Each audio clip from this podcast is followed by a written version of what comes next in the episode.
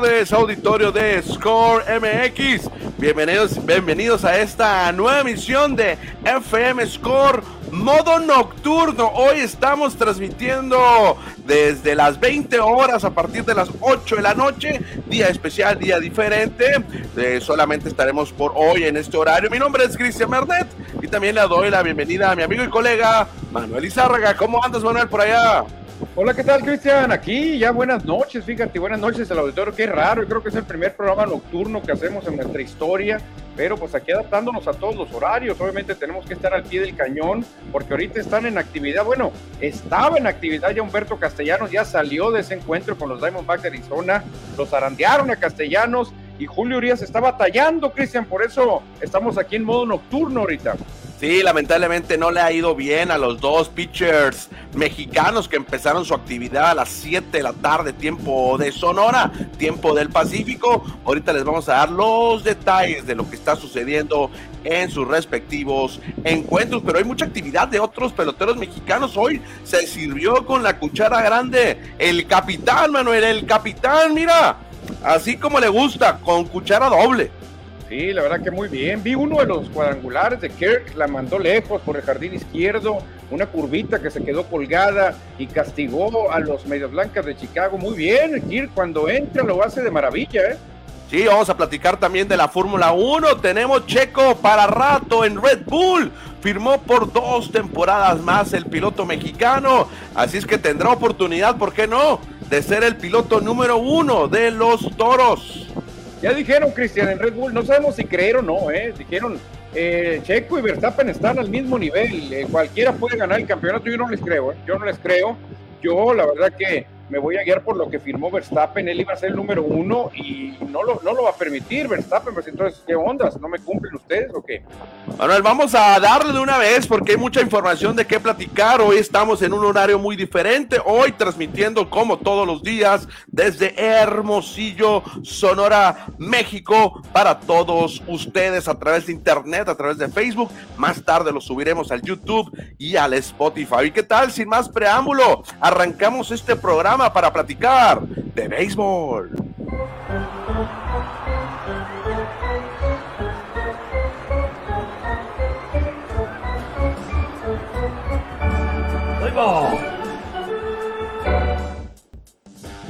Es tiempo de platicar del rey de los deportes y en esta ocasión, Manuel, vamos a tener que cambiar un poquito el, el organigrama, bueno, mejor dicho, el guion, porque íbamos a empezar a platicar de otra cosa, pero la noche se la tiene que llevar Alejandro Kirk, el capitán que conectó dos cuadrangulares en la victoria de los azulejos de Toronto, los Blue Jays sobre Chicago. ¿Qué tal si vamos a ver los dos cuadrangulares, Manuel? A ver, el primero yo lo vi, la verdad que me gustó una curvita que se queda alta y ¡pum! Vámonos, castiga con todo el poder Kirk. El jardinero se ilusionó por un momento, pero no, esa bola llevaba más. La mandó por todo el jardín izquierdo y con eso el capitán Kirk se estrenaba con cuadrangular en este día. Fue contra Lucas Giolito, este pitcher estelar de los White Sox. Agarró ese cambiecito que se quedó 88 millas por hora y lo mandó por detrás de la barda, allá donde pegó el jonrón de Joe Carter, Manuel, por allá cayó. Ah, ya me, acuerdo, ese jonrón. Y de, de nuevo, Cristian, hay que ver lo que hizo Kirk por partida doble, porque no se quedó satisfecho con ese cuadrangular.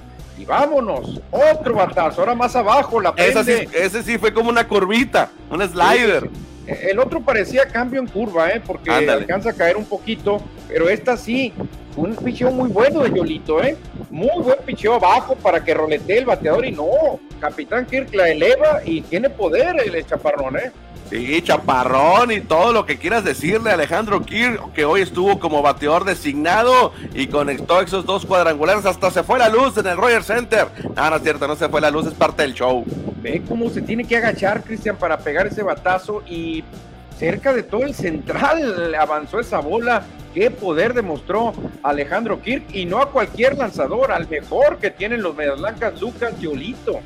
Y Lucas Yolito es el estelar, uno de los principales lanzadores de los White Sox y le conecta estos dos cuadrangulares. Uno fue en la segunda entrada y el otro en la quinta. En total fueron cinco. En total fueron tres carreras eh, perdón, fueron tres imparables, dos jonrones, cuatro producidas para Alejandro Kirk, porque también pegó un sencillo.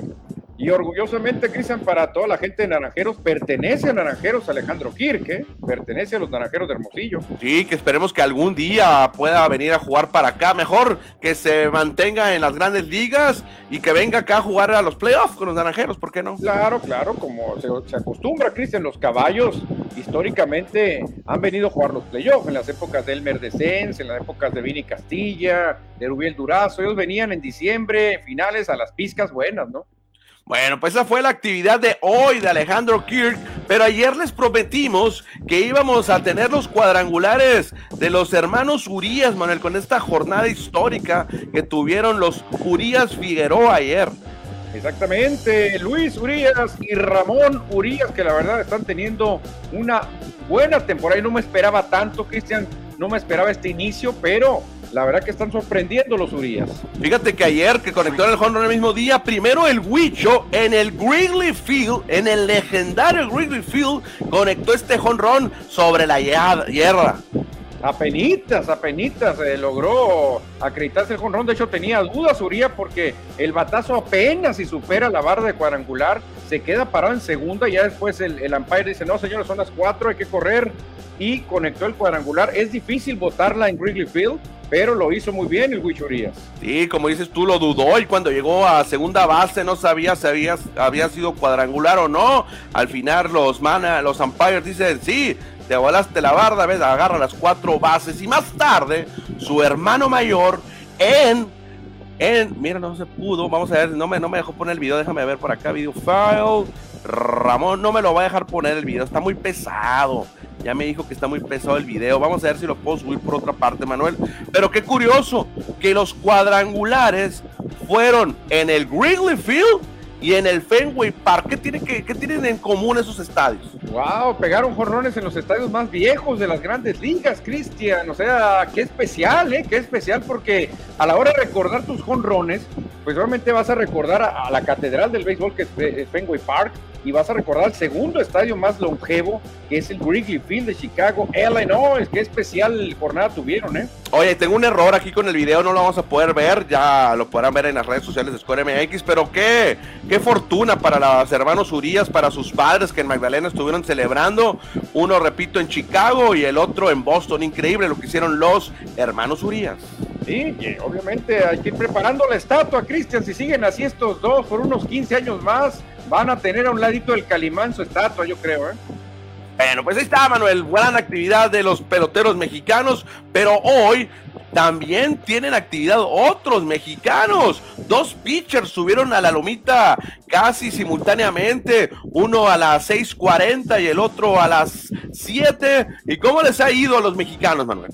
Pues más, Cristian, a ya le han pegado dos jonrones, a Castellanos le pegaron uno, siete imparables, tres carreras, ya no está en el encuentro, va perdiendo el equipo de Arizona y Julio Urias contra un equipo bastante malito, Cristian, jugando en casa. No puede ser que ya le hayan hecho cuatro carreras con dos cuadrangulares con una persona en base.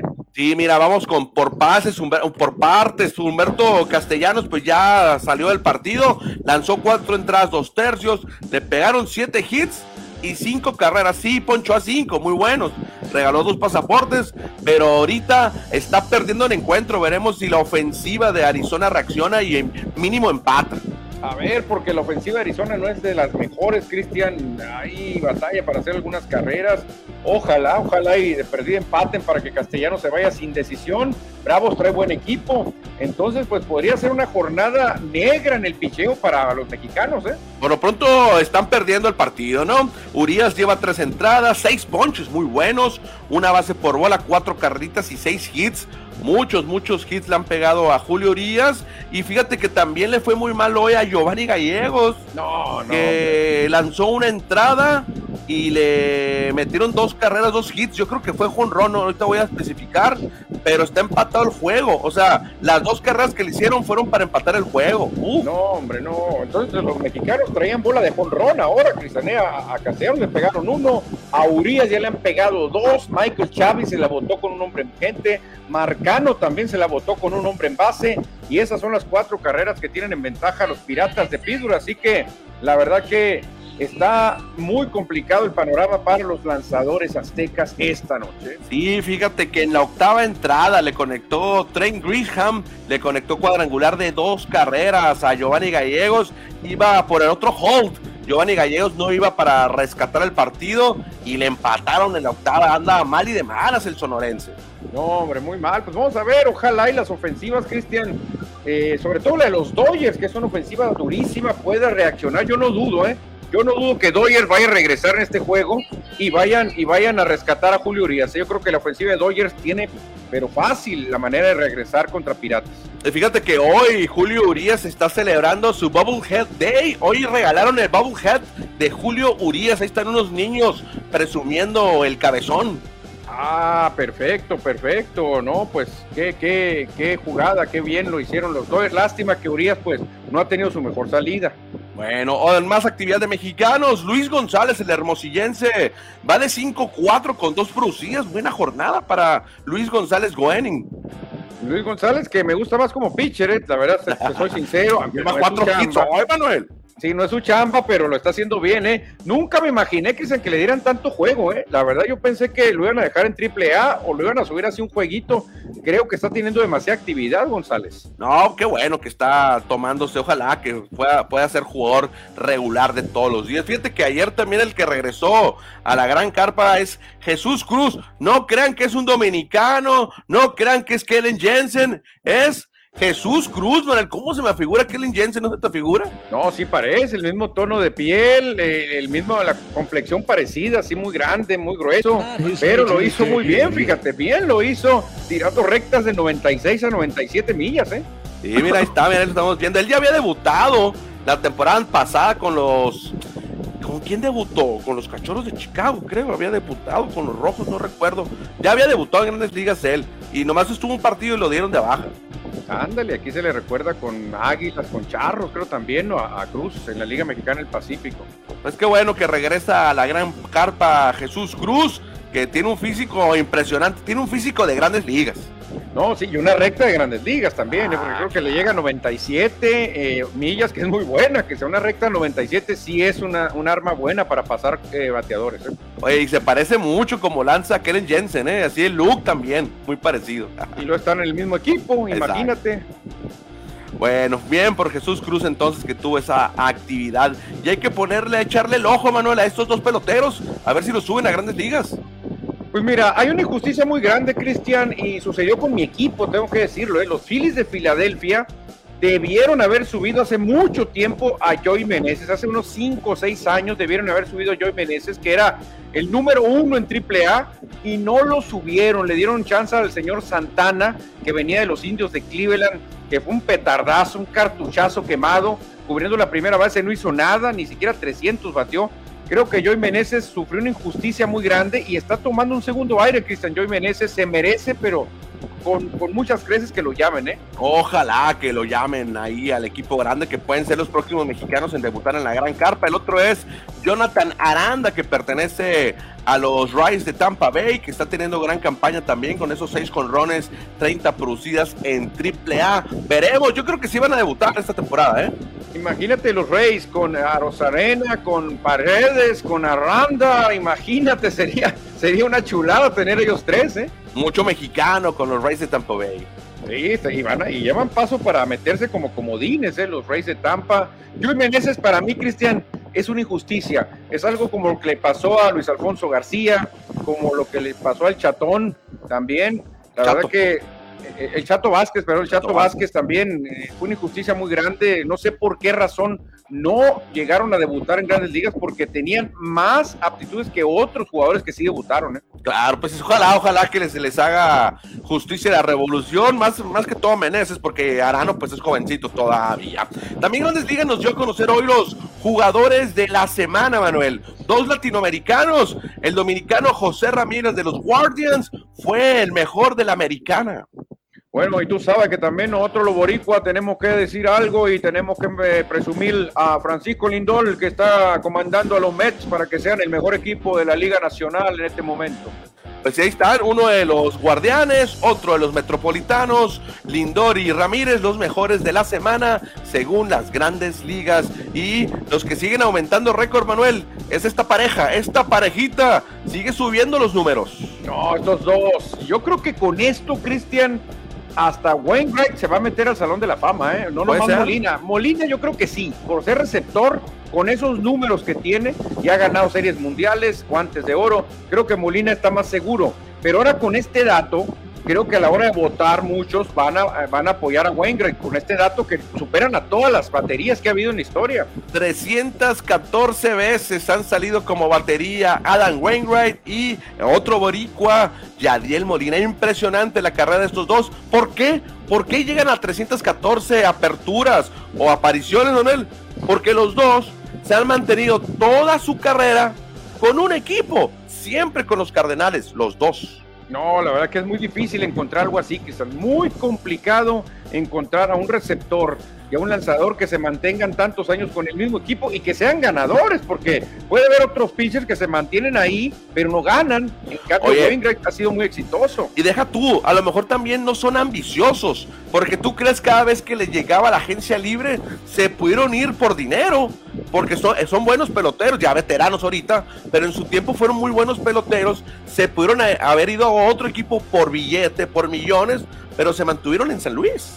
Y otra cosa, Cristian, ellos lo están haciendo en la época de la agencia libre. Ah, Antes era más fácil que jugadores como George Brett, como Mike Schmidt, se quedaran en un solo equipo. Ahí se la pasaran toda la vida en un solo equipo. Ahora no, ahora cada que se te acaba el contrato te empiezan a hacer ojitos y vámonos, me voy a otro equipo. Por eso es tan difícil lo que estamos viendo. Es un, es un dato tremendo lo que hicieron ellos. Oye, y el que se retiró, uno que jugó para tus Phillies, Jay Hub, dijo adiós al béisbol. Lo dijo, fíjate, se retiró no lo dijo en rueda de prensa, no lo dijo ah, comúnmente, lo dijo en un podcast, en una entrevista en internet. Qué raro, fíjate. Los Phillies esperaban mucho de Hap, ¿eh? la verdad que esperaban mucho, esperaron y se cansaron de esperar, que y lo cambiaron. Creo que lo cambiaron a los Astros cuando se fue Hunter Pence a Filadelfia, creo. Y después Hap cumplió, creo que era un, era un lanzador cumplidor. Para mí no fue un fuera de serie, no fue una estrella, pero fue un lanzador cumplidor, así de, yo creo que de la media que hay entre los abridores. Bueno, se retira Jay Hap de Grandes Ligas. Se reporta por acá Erika Balcázar. Hola, hola. De los mejores exponentes, Alex Kirk nos dice Erika Balcázar, que me tocó saludarlo hace unos minutos allá en la Arena Sonora. Ah, saludos a Erika Balcázar Moreno. Laura Minerva, manda saludos, papi. Si puedes, eh, que besitos de buena noche. Suerte, ah. falta poco para nuestro día favorito. Ah, mira, mi niña siempre me apoya, Cristian. ¿eh? Eso es todo. Vale más tener que nos apoye, Manuel. Vale más. No, qué bueno. Siempre muy buenos mensajitos de la Piti. Oye, fíjate que también hoy dieron información en la Liga Mexicana del Pacífico. Oficialmente presentaron al presidente ejecutivo de la liga, eh, Carlos Manrique se llama. Carlos Manrique, muy bien, pues fíjate, viene con la encomienda, Cristian, de generar billete, Cristian, generar billete. Qué raro que, que, una liga busque billete, ¿no? La trae la escuelita de la Liga MX, trae la escuelita de los que mueven el fútbol mexicano, hasta habla igual que ellos, ¿no? ¿No lo escuchaste hablar? No, no lo escuché, pero ya me imagino, ya me imagino cómo debe de hablar. Y si trae la escuelita esa, de seguro, Cristian, trae el caminito, ¿eh? de seguro al rato vamos a ver juegos por allá en el estadio de los vaqueros de Dallas y así. A lo mejor lo vemos juegos acá que generen muy buena lana, como la. A, lo mejor trae la escuelita ahí de Televisa, de los que mueven el fútbol mexicano. Ya es que ahora Sky transmite la Liga Mexicana y le digan: llévate unos jueguitos de los naranjeros a Tucson, llévate unos jueguitos a Phoenix. Allá vamos a sacar más billete. No lo dudes. Una serie de temporada regular en Chasefield de, no sé, tomateros naranjeros en Chasefield, ¿tú crees que no iba a ser un súper exitazo? No sé si lo llenarían, pero ¿tú crees que no les iba a convenir tener 20 mil personas de Sinaloa y de Sonora en el Chase. Una serie a tres juegos, con una banda por ahí amenizando, con un head de algún mexicano. hombre, la verdad, no les demos ideas porque lo van a hacer y no nos van a regalías, ¿eh? No, no, no, nunca nos dieron el crédito del día de Héctor Espino, ya se fue el presidente. ya, se, ya, se, fue Canizales y nunca nos reconocieron, Cristian, solo dos o tres se acuerdan que nosotros inventamos el día Héctor Espino pues bueno, a ver ahora si nos hacen caso con esta propuesta. ¿no? Oye, en tono de broma o sarcasmo, lo dije ahí en mis redes sociales, que Carlos Manrique se convierte en el primer presidente de la Liga Mexicana del Pacífico que no tiene acento norteño.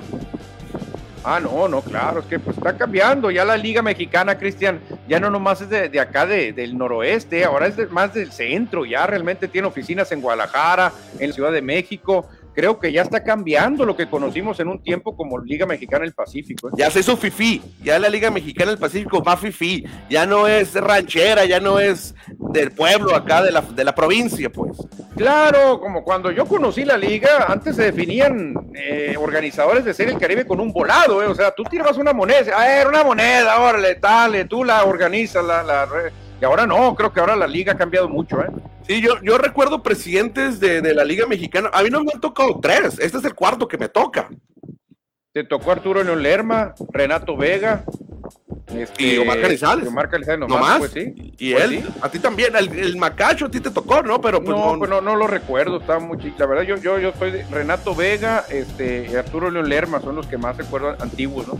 Sí, exactamente. Y el que Macacho, Machaco, Macacho López fue el otro de los 70 no me acuerdo los otros presidentes que tuvo la liga, fíjate. No, yo tampoco, ya sí no me acuerdo, pero fíjate que, que la encomienda pues es esa, Cristian, obviamente no es un secreto. Cuando tú llegas a una empresa, porque esto aparte es la liga, ¿no? Pero la liga no deja de ser una empresa, Cristian, es una empresa y obviamente ellos se van a basar en lo que hace la Federación Mexicana de Fútbol, cómo produce dinero, pues de una manera exagerada produce dólares la Federación Mexicana de Fútbol con los juegos del tricolor contra Nigeria, contra el que le pongas. Entonces, creo que eh, viene por esa encomienda y creo que lo va a lograr, Cristian. Creo que la liga va creciendo mucho. Ahí está, mira. puros de estos, vienen a hacer esto, billete, billete.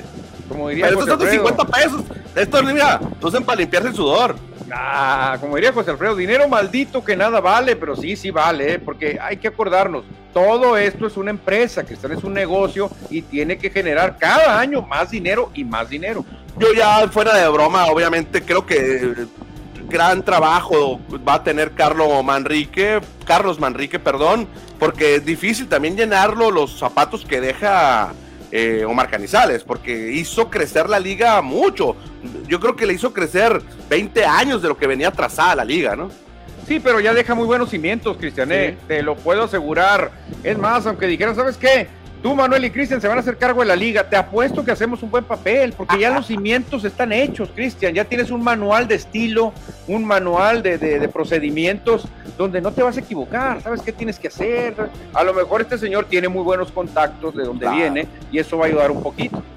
Claro, claro. Pues ahí está reunido con los presidentes de la liga. Por ahí vemos a los presidentes de los Naranjeros de Hermosillo, al ingeniero Mazón Rubio. También está ahí el señor Cuevas de los Mayos. Vemos por acá también a René Arturo Rodríguez de los Yaquis. Están todos los presidentes. Sí, exactamente, Cristian. Y, te repito otra cosa, una cereza del pastel que tiene esta liga, que no la tiene la otra liga, es la Serie del Caribe. Eso es un, es un espectáculo aparte, es un aliciente que la verdad le da mucho realce a esta liga y, eso se va a agarrar también este nuevo, nuevo presidente porque es, un, es una joya lo que tiene la Mexicana del Pacífico con representar a México en ese evento. ¿eh? Mira lo que nos dice Fausto René Figueroa, Daniel. Los Yaquis contra Naranjeros sería buena serie por aquí. La ah. gente del Valle de Guaymas, del Baus de Guaymas, le va a los Yaquis, nos dice. Oye, o sea que Fausto René está por allá por Arizona. No, es que Fausto René mi amigo eh, que vimos hace mucho en, una, en un fanfest de los Divas, ¿te acuerdas? De él. Mi amigo de la infancia, de la secundaria, que me mandó, él fue el que me mandó la enciclopedia de los Phillies de Filadelfia, Cristian. Es, un, es una, un libro gigante donde vienen unos datos tremendos. Nunca voy a poder agradecerle a mi amigo Fausto René. Yo le digo de cariño el Chiquis, así le decíamos. Conoce mucho de béisbol, tiene un hijo que es un talento para el béisbol, Cristian, que lo, ha entrenado desde, muy pequeñito y la verdad que ahí va, ¿eh? va como prospectazo por ahí en Arizona. Mira, pues ya aquí lo dijimos, a lo mejor ya lo pensaron, analizaron, a lo mejor algún día se llevan una serie, ya sea Naranjeros Jackies o Naranjeros Tomateros al Chase Field o Estados Unidos. No, es que sería una chulada. Yo te aseguro, Cristian, que con buena publicidad sí llenas, ¿eh? Sí llenas, sí llenas, porque eh, a lo mejor sería más atractivo que ver un Diamondbacks Piratas, ¿eh? O Diamondbacks Rojos de Cincinnati. Creo que sería más atractivo ver un Naranjeros Yaquis, ¿eh? Te lo aseguro. Muy probablemente. Mira, se me apagó la luz aquí. Bueno, Manuel, ¿qué tal si continuamos? Continuamos, pero ahora a las duelas de la NBA.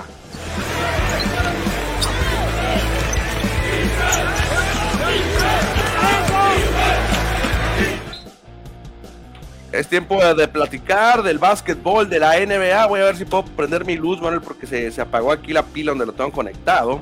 ¿Qué tal si arrancamos, Manuel, y me comentas qué es lo que vemos aquí en pantalla? Ah, pues vemos a los finalistas que el próximo jueves se van a estar pegando un tirazo en las finales de la NBA. Dos equipos que no fueron los mejores de su conferencia, pero sí fueron los que mejor jugaron en el camino rumbo a las finales. Para mí, el favorito, lo dije ayer y lo vuelvo a repetir por su experiencia, son los Golden State Warriors, Cristian. Así que entra, les aceptan apuestas. Eh, lamentablemente me gustaría apostarte, me gustaría estar en contra tuya para crear polémica, pero creo que también Golden State se va a llevar esta serie final que arranca el jueves, arranca el jueves 2 de junio allá en Golden State, en California, Boston, visitando Golden State. 6 de la tarde. 6 de la tarde, un horario maravilloso, Cristian, para ver básquetbol y poder ser testigos de otra dinastía, Cristian, ¿eh? porque vimos, nos tocó ver, bueno, a mí me tocó ver la dinastía de los Celtics de Boston, de los Lakers de Los Ángeles, de los Toros de Chicago y ahora la dinastía de los Golden State Warriors. La verdad que tremendo equipo, tantos años ya, yo sí lo llamaría dinastía si quedan campeones. ¿eh? Esta estadística, 10 victorias en las últimas 11 juegos de finales de conferencia, lo hicieron los Toros de Chicago de Michael Jordan y lo están haciendo los Guerreros de Golden State de Stephen Curry y en ambos equipos, ¿quién estaba, Manuel? El güerito Kerr, Cristian, no sé dónde sería más importante, si como jugador o como entrenador, ¿eh? Como entrenador, creo. Y otra cosa, Cristian, cuando los eh, Golden State Warriors derrotaron a los Cavaliers de Cleveland cuatro juegos a cero, se hizo muy grande el debate de qué pasaría en un duelo Toros de Chicago contra Golden State Warriors de Kevin Durant. ¿Te acuerdas que estuvo Durant con ellos? Y era un equipo, pero de, miedo, ¿no? Y mucha gente, obviamente los de la vieja escuela decían, no, Toros los iba a masacrar en cuatro. Y mucha gente de la nueva, de los millennials, dijeron, no, Golden State iba a ser imposible de parar. Los Toros no están preparados para esos juegos artificiales desde fuera del área. Entonces, para ti, Cristian, ¿sería muy atractiva esa serie o tú crees que Chicago iba a dominar fácilmente? Creo que Chicago iba a dominar. ¿eh? Creo que Chicago se llevaría, con solamente tener a Jordan, que defiende muy bien, a Pippen y a Rodman, creo que se lo llevaría. Sí, y decían, bueno, si tienen a Rodman, ellos, eh, Draymond Green está por el lado de los, de los guerreros de Golden State. Ahora, tripleros, está Curry y está Thompson y el equipo de Chicago realmente pues tenía el güerito Kerr, pero antes no se tiraba tanto de tres, ¿eh? antes era otro sistema, el sistema de triángulo que usaba este, el señor Phil Jackson. Yo creo que sí sería muy interesante, aunque nunca se va a dar y nunca lo vamos a saber porque son épocas diferentes. En videojuego nada más pueden comprar el videojuego del NBA 2K y ahí pueden jugar. sí, exactamente, porque te acuerdas, mira, Andrew Woodala, Clay Thompson, Stephen Curry, Draymond Green Kevin Durant, o sea, es un equipo, hombre, tremendo el que tenía el, eh, eh, Golden State Warriors, ¿eh? Exactamente. Bueno, ya veremos qué es lo que sucede. Boston entonces sale como víctima para esta serie final, pero yo creo que se va a seis o siete juegos, ¿eh? Sí, mira, lo que le va a ayudar a Boston es que tiene mejor defensa, Cristian. La defensa de Boston es lo que hizo que quedara eliminado el Miami Heat y las defensas ganan campeonatos, pero defender a tanto triplero tan preciso es muy difícil porque abren mucho la cancha.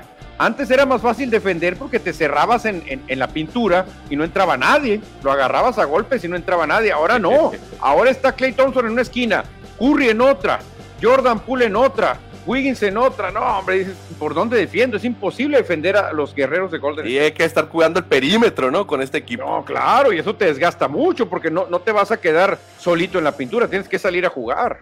Bueno, hay que darle descanso a la NBA porque hasta el jueves tendremos actividad, pero la actividad de Cibacopa no se detiene porque hoy regresan las hostilidades en este martes 31 de mayo y los Rayos de Hermosillo están visitando la frontera para enfrentarse a los Sonkis de Tijuana, que ya está a unos minutos de... Bueno, ya arrancó el partido allá en la frontera. Cristian, y importante para Rayos es este empezar a cerrar mejor, ¿no? Porque ya perdieron dos seguidos contra Jalisco y Rayos ha caído al cuarto lugar, obviamente empatado ahí con Sonkis, una, una barrida de Rayos a Sonkis y se pondrían en un tercer lugar muy bueno, pero Rayos tiene que cerrar, aunque es difícil, tiene que cerrar fuerte Rayos, ¿eh? En otro encuentro, Venados de Mazatlán recibiendo los líderes Astros de Jalisco, que parece ser el equipo eh, a vencer en esta temporada porque según el standing aparecen en segundo lugar empatado con los pioneros de los mochis y el equipo de Venados en el fondo. Sí, pero si sumas lo de la primera vuelta, Jalisco es el mandón. Nadie le va a hacer sombra al equipo de Jalisco, que para mí también es el equipo a vencer, pero hay conjuntos muy interesantes como los Rayos que pueden darle pelea, aunque no se vio por allá en Jalisco, pero ya en una, en una serie de playoff cambia mucho todo, Cristian. También otro duelo interesante en Ciudad Obregón. Ahorita va a empezar ese duelo, Halcones contra Caballeros. Y Guaymas también a las 8.15 de la tarde, los ostioneros recibiendo al líder, a los pioneros de los mochis, en el gimnasio municipal de Guaymas, a ver cómo le va a los ostioneros. Fíjate, Guaymas, que no ha estado en primer lugar, juega muy bien, Cristian. Ostioneros juega muy bien ahí se mantiene en tercer lugar, acechando, acechando, empatado ahí con, con los Zonkis de Tijuana. Guaymas, cuidado, eh, porque ya en playoff creo que va a ser muy difícil de derrotar. Bueno, pues ahí está la información de la Ciba Copa del circuito de básquetbol de la costa del Pacífico y en información de la Fórmula 1, la bandera a cuadros que se pone de moda acá por México. Hay noticias del Checo Pérez que estará por dos temporadas más con Red Bull celebrando en la alberca. Sí, pues Checo también sabe que encontró la escudería que buscaba, Cristian. Con otra realmente no iba a lograr cosas interesantes y ahora se da cuenta de que está en el momento ideal, con la escudería ideal, que le va a dar campeonatos o que le va a dar podios y dice, pues yo de aquí no me muevo, ¿no? Yo de aquí no me quito porque voy a estar ganando y compitiendo entre los mejores tres siempre. Y qué bien, qué bien por el Checo entonces que estará dos temporadas más, 2023, 2024, hasta finalizar el 24. Y ojalá que pueda darle más satisfacciones al pueblo mexicano que le gusta la Fórmula 1, aunque sea un equipo que le un deporte que le llamen elitista, pero está a la mano, lo podemos ver por televisión, lo podemos ver por redes sociales, no es necesidad de ir a la, a la pista, al hipódromo, porque ahí sí te cuesta un ojo y el otro y medio. Oye, Cristian, pero qué, qué temporada está teniendo Checo, eh, porque está a tiro de piedra de irse al primer lugar, ¿eh? Por ahí, con alguna jugarreta que le hicieron, pues cayó al tercero, pero pudiese estar en primer lugar, superando a su compañero Max Verstappen. Eh, creo que el Checo, con un poquito de suerte, Cristian, de que Verstappen abandone alguna carrera o que tenga un choque y lo saquen, el checo se podría ir en solitario al primer lugar. ¿eh? Va a estar interesante, va a estar interesante esta temporada 2022 para Red Bull y el checo Pérez. Oye, se fue de fiesta para este, digo, en este programa no es hablar ni señalar esas situaciones, pero está, buena la fiesta que se puso el checo Pérez, ¿no? Pues se fue con el expresidente de México, ya sabrás. No, y luego lo vi bajando de un avión, Cristiano, de una escalera. De una escalera, que yo me bacano. Y grueso, iba bailando, pero el pasito tuntún, el checo, no puede ni caminar. Pero todo el mundo dijo, se vale, después de ganar un gran premio, se vale, se vale. Claro que, se vale. claro que pues, se vale. Eh, a veces mucha gente lo ve mal, ¿eh? Porque es un ejemplo para los niños y los niños van a decir, ah, bueno, cada vez que yo compita me voy a pegar una buena como si lo hace el checo, yo también. Entonces, por ese lado es lo que le critican al checo, que debe hacerlo más, más en privadito. pues es que ahí sus amigos no deben, no deben de andar grabándolo, pues. Sí, claro, exactamente. No deben de ventilar eh, cuando uno anda en mal estado, que a todos nos ha pasado, Cristian. Cualquiera, ah. cualquiera puede tomar unas copitas de más si andas ahí medio tan valiente. Pero el checo, como es figura pública y es un ejemplo, casi, casi héroe de la patria, pues no puede hacer eso porque luego muchos niños van a decir, oye, ¿de qué se trata? Yo también voy a poner una buena cuando gane algo. Se fue con Felipe Calderón y ya sabes que también le gusta, le gusta, le, dicen que le encanta. Sí, no, se tiraron a la alberca juntos. Hay una, una toma muy buena donde lo agarra el seco y lo tira a Calderón y vámonos. Oye, el que le fue muy bien y que también va a celebrar, yo creo, es Rafael Nadal. ¡Qué juegazo! Vi parte del partido, lo estuvimos viendo aquí un rantito juntos, Manuel. Al final me tocó ver el último, el desempate Qué juegazo le ganó a Rafael Nadal a Djokovic y con esto asegura Nadal que no lo va a empatar en el liderato de Grand Slams. Sí, fíjate, ya con esto Nadal, pues dice, ya menos en Roland Garros, eh, Djokovic no me va a empatar, sigo adelante uno. Nadal tiene chance, aunque le toca un camino muy difícil, que es muy complicado eh, el camino que va a tener Nadal, apenas avanzó a semifinales y viene, viene lo peor para Nadal, aunque lo vimos fuerte, pero creo que este juego, Cristian, lo dejó muy desgastado. ¿eh? Se va a enfrentar en semifinales al alemán Alexander Severev. En las semifinales el ranqueo número 3 contra el 5 que es Rafael Nadal. Así es que tendrá que pasar primero por Zverev, el alemán. Sí, sí, sí, la verdad que muy bien. Pero Zverev está jugando durísimo, Cristian, durísimo. Venció al español de una gran manera y se viene muy complicado para Nadal. La buena para Nadal es que está jugando en la superficie que más domina. Si este juego contra Djokovic hubiera sido, no sé, en el abierto de los Estados Unidos o en otra pista, le gana Djokovic fácil, pero Nadal aprovecha que en arcilla él tiene cierta ventaja. En la tierra batida, como dicen en España, el ganador es Nadal, es el mejor. No, pero ¿cómo hubo errores no forzados? Eh? O sea, errores eh, infantiles de los dos, estuvieron muy presionados. Djokovic tuvo, tuvo manera de, ganarle a Nadal, pero hubo muchos errores no forzados, voleas que estaban regaladas, que las estrellaba en la red, y el mismo Djokovic perdió la cabeza en una jugada y pega un raquetazo. Sí, de milagro no, no, le, no le dieron alguna sanción. ¿eh? Y la gente apoyando a Nadal, Manuel, el público estaba con Nadal hoy. Sí, fíjate, lamentablemente, Cristian, el deporte a veces eh, es injusto porque apoyas al que te cae mejor y no, no necesariamente apoyas al que tiene mejor tenis, ¿no? Djokovic tiene el mismo tenis que Nadal, pero para ser sincero, cae mejor Nadal. A mí, por ejemplo, eh, me cae mejor Nadal, te soy sincero, se me hace más tratable, pero aquí no es de cuestión de quién es buena onda, aquí es cuestión de, de no sé, de habilidad deportiva. Yo le iba a Nadal, digo, perdón, yo le iba a Djokovic en el juego. ¿eh?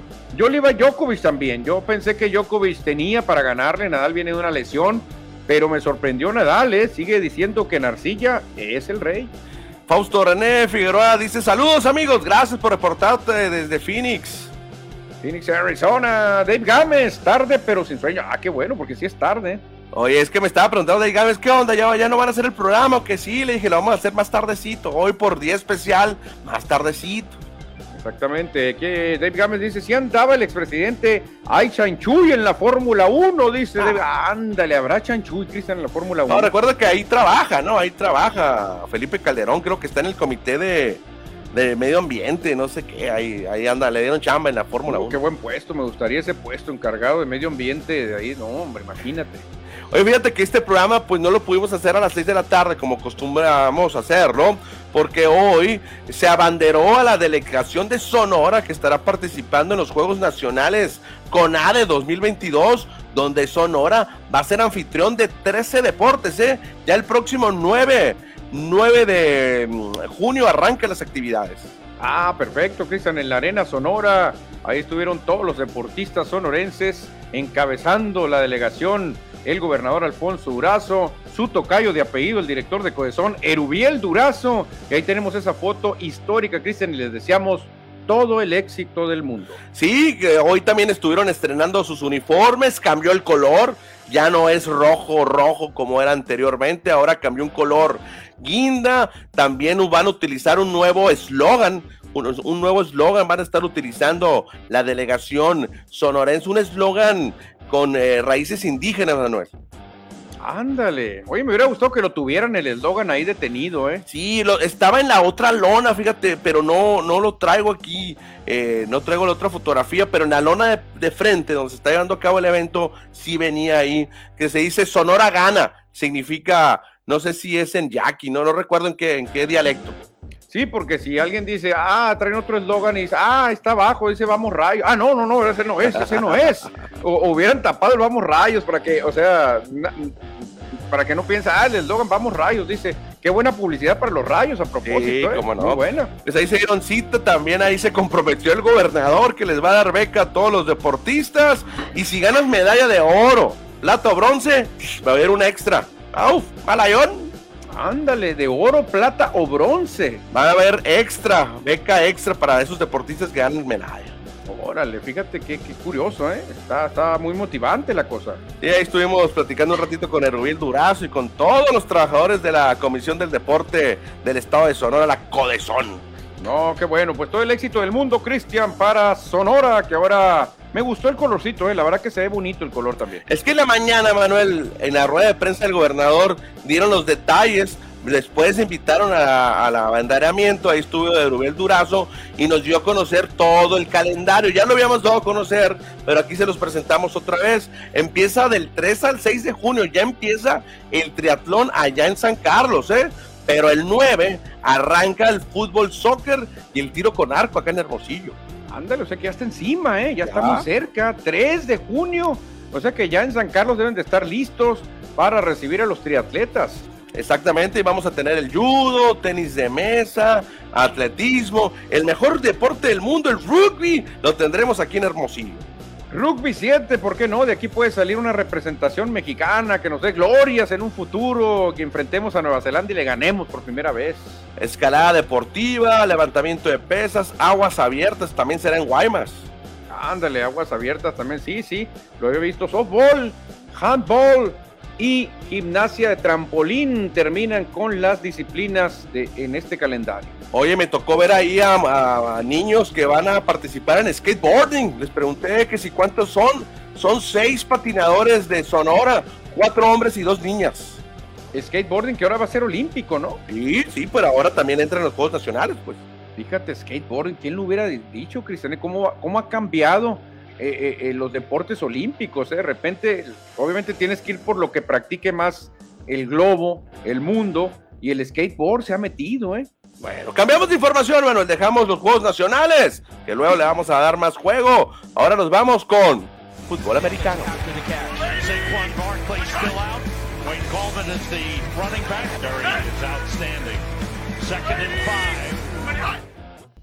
Pues no hay mucho de qué platicar de la NFL, pero la producción quiso meter, Manuel.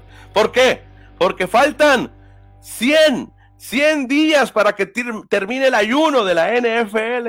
Ándale, 100 días. No, hay que decirlo, porque mucha gente, Cristian, realmente está esperando con ansia la NFL. ¿eh?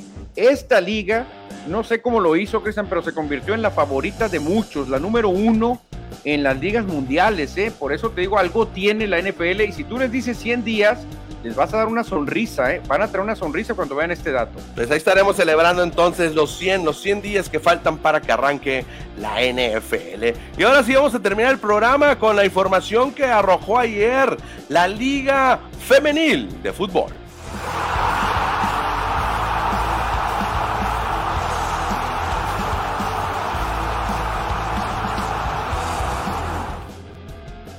También hay que darle espacio, Manuel, al fútbol femenil, al deporte de mujeres, en este caso el balompié, que ayer, ayer las Chivas se coronaron campeonas, campeón de campeonas, al vencer al Monterrey, a las Rayadas, allá en la Sultana del Norte. Fíjate qué bueno, Cristian, porque no me gusta a mí cuando hay un dominio tan marcado de equipos. Las jugadoras de, Monterrey y de Tigres estaban dominando a placer la liga femenil y ahora vemos que Chivas levanta la mano, el América femenil también estuvo teniendo buenas cosas. Me gusta que eh, compartan, compartan el dominio ciertos equipos, que no ganen los mismos. Ya, ya yo la verdad decía, ya chole con, con los equipos de Monterrey. ¿eh? Oye, pues el campeón de campeones de esta temporada 21-22 en hombres lo gana el Atlas y en mujeres la ganan Chivas, o sea que en Guadalajara celebraron doble. Es que Guadalajara, Cristian, tiene mucho talento, tiene muchos equipos, eh, nada más en el varonil, imagínate, tienes al Atlas, tienes a Chivas, llegaste a tener a Tecos, llegaste a tener a Leones Negros. Tercera división ganó Tecos, ¿te acuerdas de aquí de Hermosillo? Tercera división ganó Tecos, entonces, pues obviamente tienen la baraja muy grande. Eh, en un tiempo la Ciudad de México tenía también muchos, pero se les fue, se les fue Necaxa. En un tiempo se fue el Atlante, ahora volvió y, ya pues la baraja empieza a, verse mejor. Y Blanca Félix se convirtió en la jugadora del partido. ¿Por qué? Porque detuvo dos de los tres penales que tiró rayadas. Esta portera de la Angostura Sinaloa se convirtió en la heroína. Tapó este y tapó el tercero. De esta forma, Dos penales, Manuel. Oye, qué, impresionante esta foto, eh, va volando ahí, se ve realmente volando la arquera y, preparándose para eh, repeler ese tiro. ¿eh? Blanca Félix con solamente un minuto de juego y dos penales atajados se convirtió en la heroína. Pero ¿por qué dices un minuto? ¿Que no son 90? Sí, la cambiaron al minuto 89 para entrar a los penales. O sea que tenían un, arma, un, as bajo la manga, Cristian, una especialista en penales, y con eso ganó el equipo de Chivas. Es como tener un Goicochea, ¿te acuerdas de Argentina que te paraba cualquier penal? ¿Qué, qué estrategia, ¿eh? Muy buena estrategia de Chivas. Blanca Félix es la portera titular de Chivas. Para el campeón de campeones le dieron la oportunidad a otra portera jovencita, pero el entrenador muy inteligentemente la cambia al final para meter a la de experiencia a tapar los penales y le salió atajó dos y ganaron el campeonato. No, no, la verdad que el, aquí la dirección técnica que tiene su mérito también, ¿eh? Qué cambio de lujo, porque dos penales atajados es, ya con eso casi casi lo ganas una tanda. Y esta jovencita Blanca Félix Manuel ganó también el campeonato con Chivas. ¿Te acuerdas que el primer campeonato la ganaron las Chivas cuando jugaba ahí la sonorense? Norma Duarte para Fox. Sí, sí, sí, me acuerdo, claro. Que Norma Duarte se quejó, Cristian, de, que estuvieron burlándose mucho la gente de Chivas, que incluso comentan que hasta le hicieron llorar, ¿eh? Cuando estaba ahí en la banca, Norma Duarte. Ah, la, afición, la, la, afición. Sí, la afición que se portó muy, muy, pues muy carrilla. Ya ves que la afición te va a gritar y como tú como deportista profesional tienes que aguantar, no tienes que decir, bueno, parte de. Sí, ella ahora juega para el Pachuca. Sí, el Pachuca, exactamente. Chivas eliminó al Pachuca.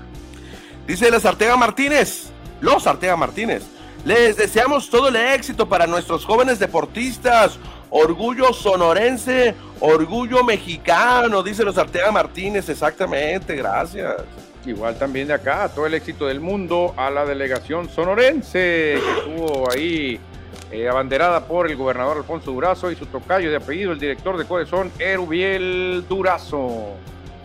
Y seguimos, seguimos, Cristiano, con más información porque ya se está acabando el programa, Cristiano. No, ya se acabó, ya se acabó. Me salía el aire nada aquí para toser y no molestar al, público, Manuel.